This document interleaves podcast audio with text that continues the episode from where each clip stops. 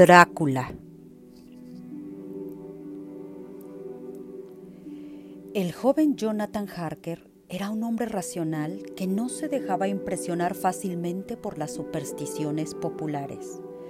Sin embargo, si tuviera que describir su viaje a Transilvania hasta el castillo del conde Drácula en la región de los Cárpatos, las primeras palabras que acudirían a su mente serían escalofriante y aterrador. Cada vez que se detenía en algún lugar, las gentes se santiguaban e invocaban a Dios al conocer a dónde se dirigía. Cerraré enseguida el negocio con ese misterioso conde y regresaré junto a Mina lo antes posible se dijo al divisar las fantasmagóricas formas del castillo entre la bruma. El joven Harker pronto iba a contraer matrimonio con su prometida, la dulce y hermosa Mina. Aquel viaje a Rumanía precisamente había retrasado los planes de boda, pero valía la pena ya que el conde, según había explicado en su carta, tenía intenciones de comprar una lujosa mansión en Londres. La comisión obtenida por la venta sin duda sería una buena ayuda económica para la joven pareja. Al llegar al castillo, el propio conde salió a recibirlo. Era un hombre anciano, alto y de una palidez extrema. Ofreció una cena a Harker aunque él no probó bocado. Mientras comía, el joven observó de reojo las uñas largas y afiladas de su anfitrión y un escalofrío de terror lo recorrió. Los días pasaban y Harker no lograba cerrar su trato con el conde. El misterioso hombre se ausentaba durante todo el día, así que se veían tan solo por las noches. Drácula nunca cenaba con Harker, se limitaba a contemplarlo fijamente. Una noche, Harker se hirió con un cuchillo y una gota de sangre apareció en su dedo. En ese momento, el conde se abalanzó sobre él y dejando escapar un extraño gemido instintivamente, Harker en ese momento le mostró la cruz que llevaba colgada al cuello y el conde se detuvo. Conde, le dijo armándose de valor, es preciso que cerremos esta misma noche el trato, pues Debo regresar junto a Mina, mi prometida. El conde entonces expresó el deseo de saber más acerca de Mina y le preguntó a Harker si no tenía algún retrato de la muchacha. El joven le mostró uno que guardaba en un medallón, pero al ver la expresión del conde, inmediatamente se arrepintió de haberlo hecho.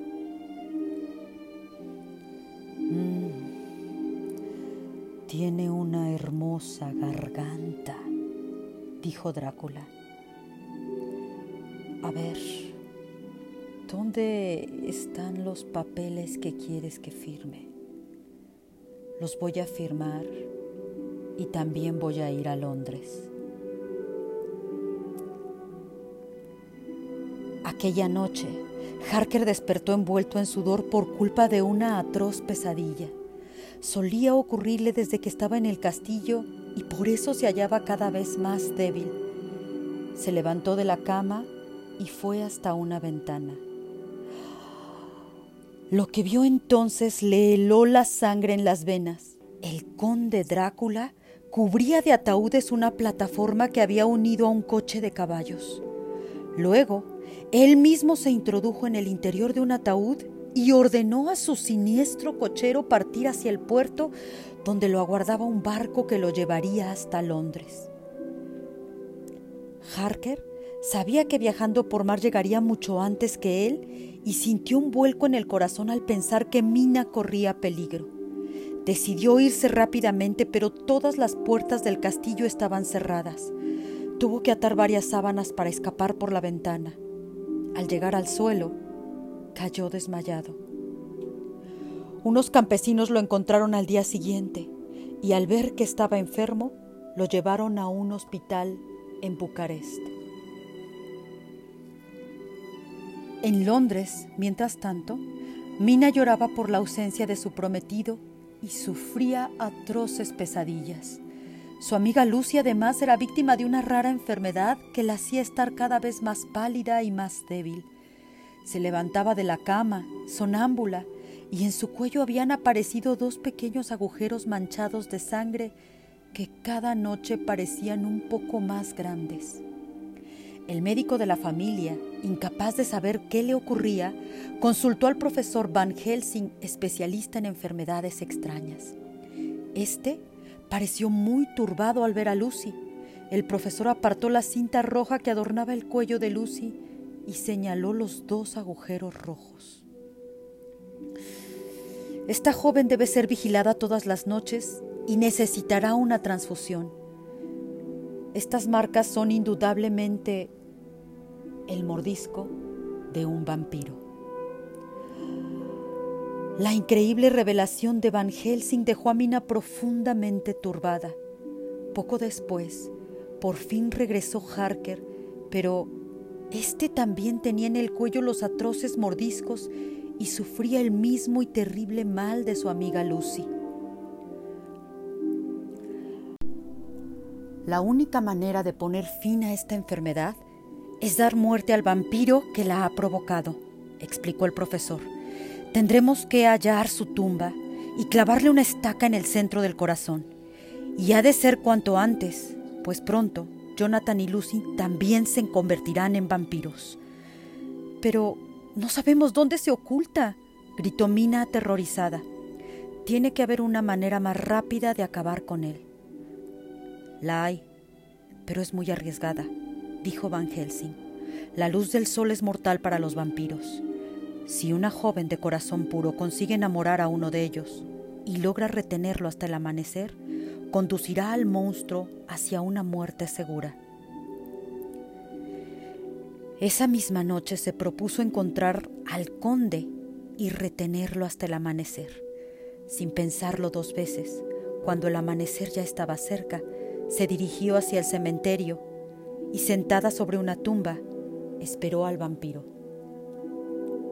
Pronto, una sombra surgió entre los árboles. Mina, le susurró el vampiro, muy pronto iba a ir en tu busca.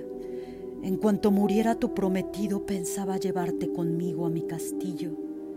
Allí reinarás junto a mí eternamente. No he podido esperar, conde, dijo Mina, tratando de sonar seductora aunque la voz le temblaba de miedo. Quiero que me conviertas en tu esposa esta misma noche. El conde cayó en la trampa y se acercó a besar a Mina. Esta lo retuvo con más besos y palabras apasionadas hasta que asomaron los primeros rayos del sol.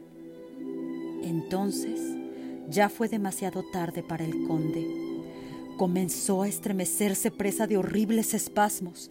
La luz letal para esa criatura de las tinieblas penetró en sus huesos hasta dejarlo reducido a cenizas.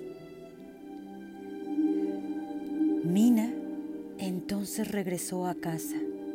Allí la esperaba Jonathan, que por fin volvía a ser el mismo y pudo reconocer y abrazar a su amada. Lucy también se recobró completamente y lloró de alegría en brazos de su amiga.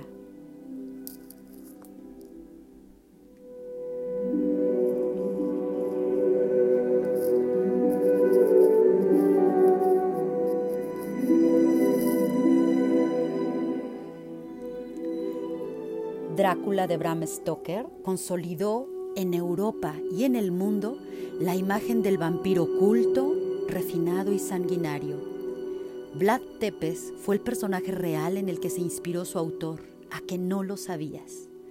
Durante esta temporada contaré para ustedes las historias más significativas de vampiros que conforman el género literario de terror del siglo XIX. Espero que disfruten mucho de estas adaptaciones y me acompañen semana a semana. Soy Alma Leirda y los espero para la próxima con la historia de Carmila del escritor Sheridan Le Fanu. Hasta la próxima.